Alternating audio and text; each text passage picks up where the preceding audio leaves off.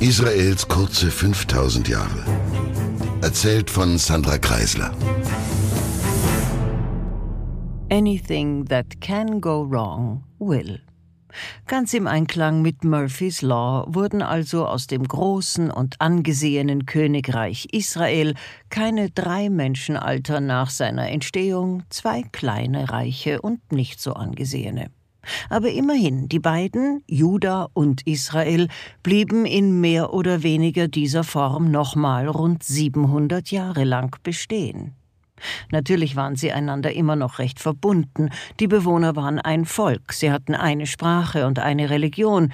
Sie waren einander längst nicht so spinnefeind wie noch vor relativ kurzer Zeit die beiden Deutschlands. Aber natürlich gab es immer wieder Animositäten auf Regierungsebene. Sie waren ja jetzt zwei Reiche, und das Volk musste sich entscheiden. Unter Juden wird übrigens gemunkelt, dass daher vielleicht auch die Tradition der zwei Synagogen stamme, aber das ist eine andere Geschichte. Zunächst jedenfalls mussten sich beide Reiche nach der Trennung voneinander erst wieder konsolidieren. Das ist, könnte ich mir vorstellen, nicht so viel anders als in jeder Beziehung, die zerbricht. Es dauert eine Weile, und dann erst kann sich zeigen, ob man doch befreundet bleibt. Aber die beiden Reiche blieben es. Sie kooperierten zunehmend eng, vor allem wirtschaftlich, miteinander, und dennoch waren sie höchst verschieden. Israel, das Nordreich, hatte den Meereszugang behalten, es hatte bergigeres und fruchtbares Land und erreichte die Nähe Damaskus, für den weiteren Handel eine gute Position. Aber dafür, und das erwies sich mit den Jahren als Nachteil, waren die Bewohner höchst heterogen, Ebenen- und Küstenvolk, Bergvolk, das bringt verschiedene Mentalitäten, die ganz gern mal miteinander in Konflikt treten können. Außerdem zogen Meereszugang, Fruchtbarkeit und gute Handelswege auch den Neid der Umgebung auf sich. Juda war kleiner, es hatte im Süden und entlang des Toten Meeres nicht ganz so fruchtbare, aber immerhin salzreiche Gebiete, und es konnte mit Jerusalem, Hebron, Lachish und Beersheba die wichtigsten Städte sein eigen nennen, und dadurch, Städte sind häufig homogener und fortschrittlicher, war Juda wohl leichter zu regieren. Im Großen und Ganzen waren also die Voraussetzungen klar. Israel im Norden war der besseren Handelsmöglichkeiten wegen reicher, und Juda war zwar am Lande dünner besiedelt, hatte aber zugleich auch die innovativeren Städte. Überdies hielt Juda über Jahrhunderte hinweg immer daran fest, dass nur ein König aus der Familie Davids ein rechtmäßiger Herrscher sein konnte und dass Jerusalem seine Hauptstadt war. Das mit der Königserbschaft war damals im gesamten Nahen Osten Usus. Könige kamen nun mal aus familiären Linien, so nicht Mord und Machtübernahme im Spiel waren, was allerdings auch allenthalben stattfand und nicht zu knapp. Aber dass die davidische Linie in Juda stur erhalten blieb, führte, neben anderen Faktoren, die ich gleich nennen werde, dazu, dass es in diesem Land auch überhaupt stabiler blieb als im Nordreich Israel.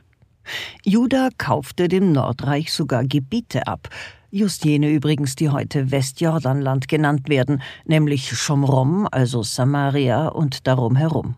Und Juda als kleines Königreich hielt, wie wir sehen werden, auch ein paar Jahrhunderte länger als Israel. Im anderen Königreich in Israel gab es ständig Königswechsel, mehr oder weniger nach Gusto. Eine Königsfamilie nach der anderen wurde von gierigen Nachfolgern, oft auch Armeeführern, gemeuchelt. Und das längste, dass sich in den folgenden Jahren eine einzige Dynastie, nicht ein einzelner Herrscher, in Israel halten konnte, war 40 Jahre. Die Bevölkerung Israels war wie gesagt auch viel heterogener und das führte häufiger zu inneren Konflikten. Dazu, und auch das ist ganz gern mal ein Sargnagel für ein Land, war die Armee viel machtversessener und hatte deutlich stärkeren Einfluss auf die Politik.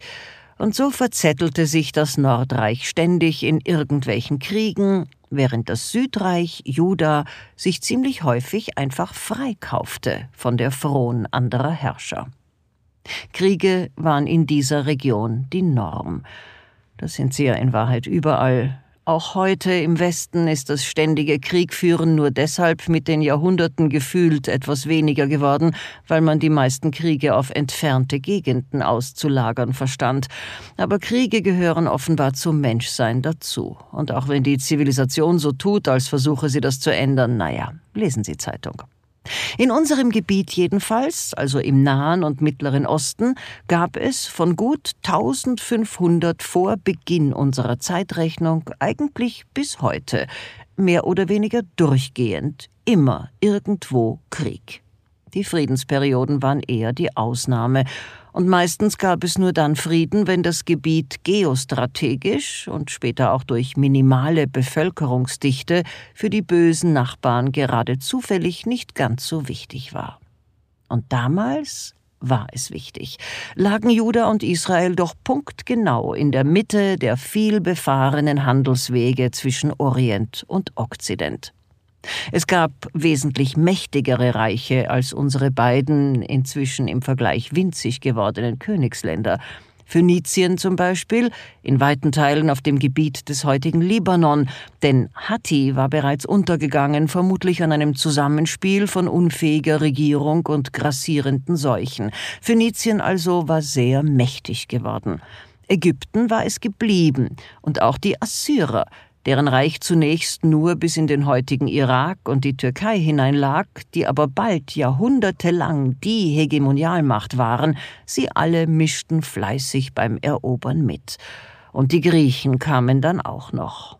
Und die, die Griechen, die waren die ersten, die mehr als das, was damals Philisterland war, als Palästina bezeichneten wobei ich davon ausgehe, dass deren geografische Bestimmung nicht deshalb mehr als das tatsächliche Philisterland meinte, weil die in der Schule nicht aufgepasst hätten oder unbedingt wollten, dass Israel verschwinde, sondern schlicht weil die Landvermessung zu dieser Zeit, sagen wir, in den Kinderschuhen steckte.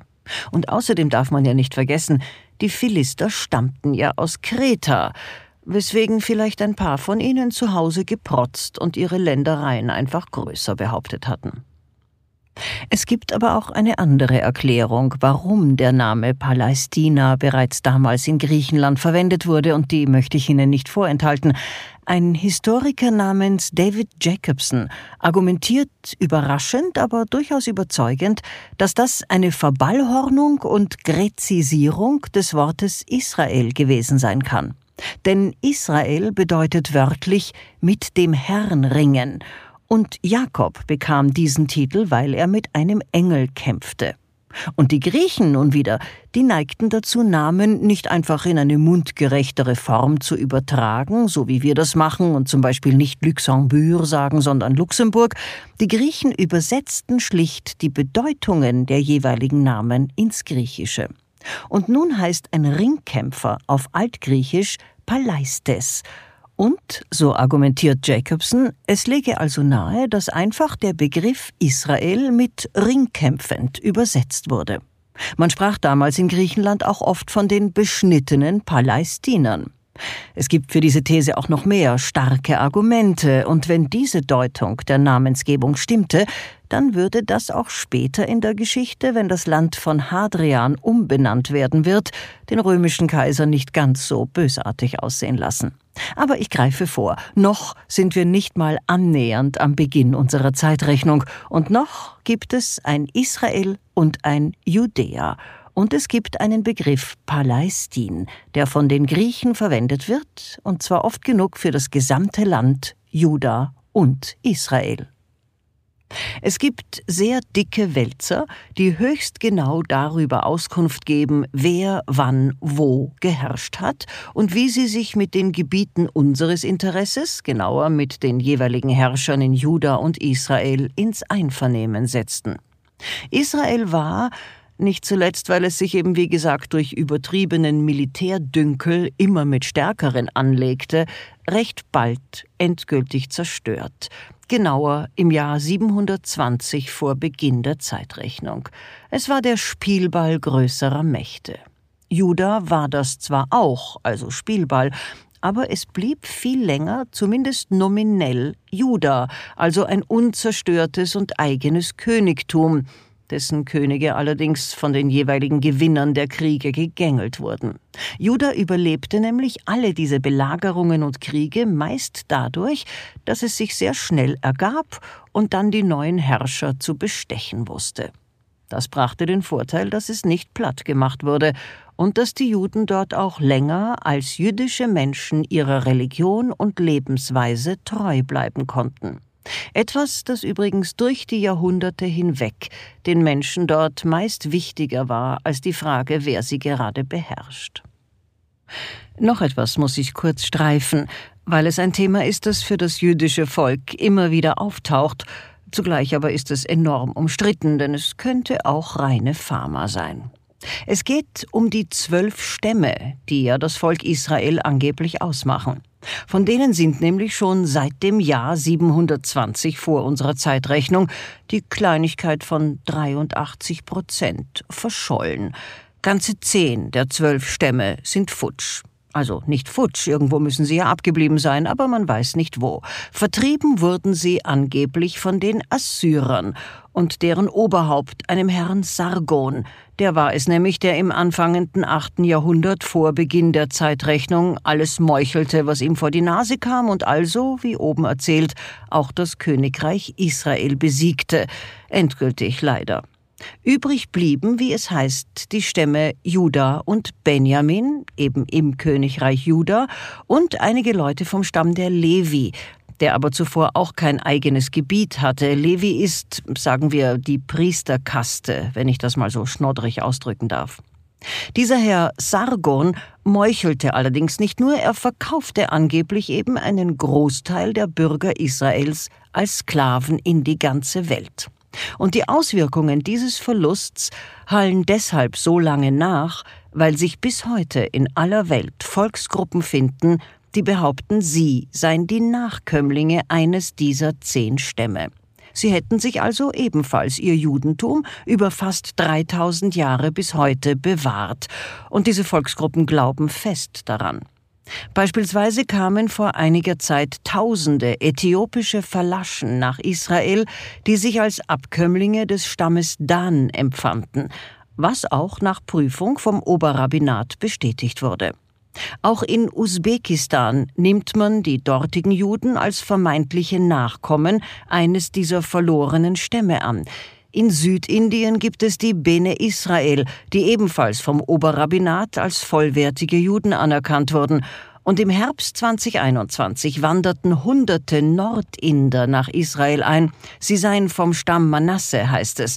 Auch sie halten seit Jahrhunderten jüdische Rituale ein, teils ohne eine Ahnung, woher die Bräuche stammen. Sie nennen sich nun Bnei Menashe.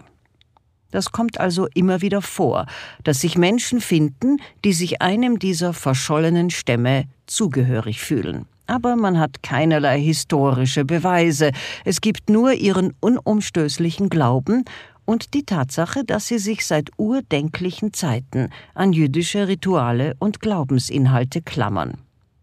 Es geht auch die Fama, dass, wenn alle zehn Stämme wieder aufgetaucht seien, der Messias und damit das Ende der Welt, wie wir sie kennen, käme, ist also recht zentral im jüdischen Glauben.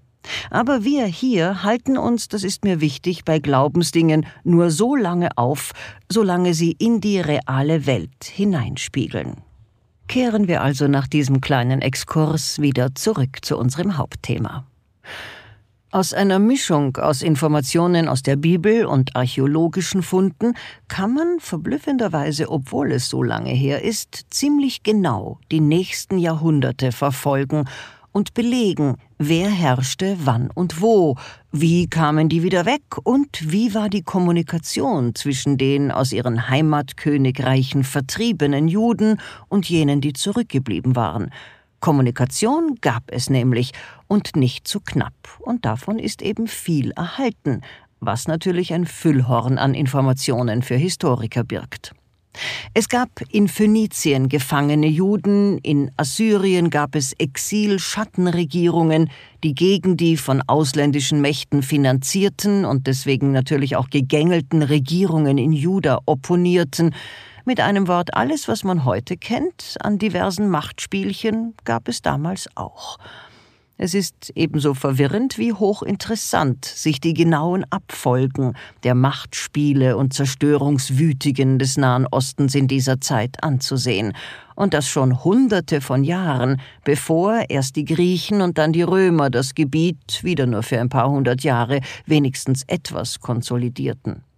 Trotzdem zählen diese Eroberungen, eben dieses Hin und Her bis zum endgültigen Untergang auch Judas, alles noch zur Ur- und Vorgeschichte, und wir wollen doch hier einen weit größeren Zeitrahmen abstecken, also müssen wir mit der Informationsdichte sparsam umgehen.